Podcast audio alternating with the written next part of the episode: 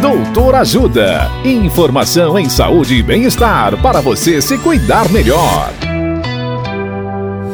Nesta edição do Doutor Ajuda, vamos saber mais sobre crescimento da criança.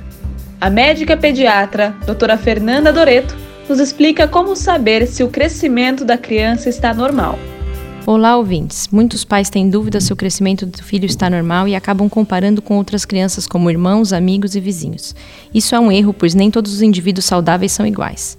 O crescimento é influenciado por fatores como tendência familiar, fatores externos, alimentação, hormônios e gênero. Para sabermos se o crescimento da criança está normal, utilizamos uma curva chamada curva de crescimento, onde colocamos o peso e a altura da criança de acordo com a idade dela. Essas curvas são elaboradas por estudos que avaliam várias crianças e determinam uma variação considerada normal. Com essa curva, podemos também observar a velocidade de crescimento da criança, mais importante que um ponto isolado. Também é importante perceber que a velocidade de crescimento varia de acordo com a faixa etária. Caso tenha dúvida sobre o crescimento do seu filho, pergunte ao pediatra. Dicas de saúde sobre os mais variados temas estão disponíveis no canal Doutor Ajuda no YouTube. Se inscreva e ative as notificações.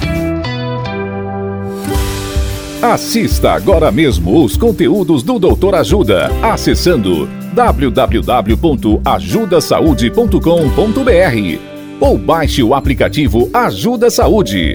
Doutor Ajuda. Informações confiáveis em saúde e bem-estar para você se cuidar melhor.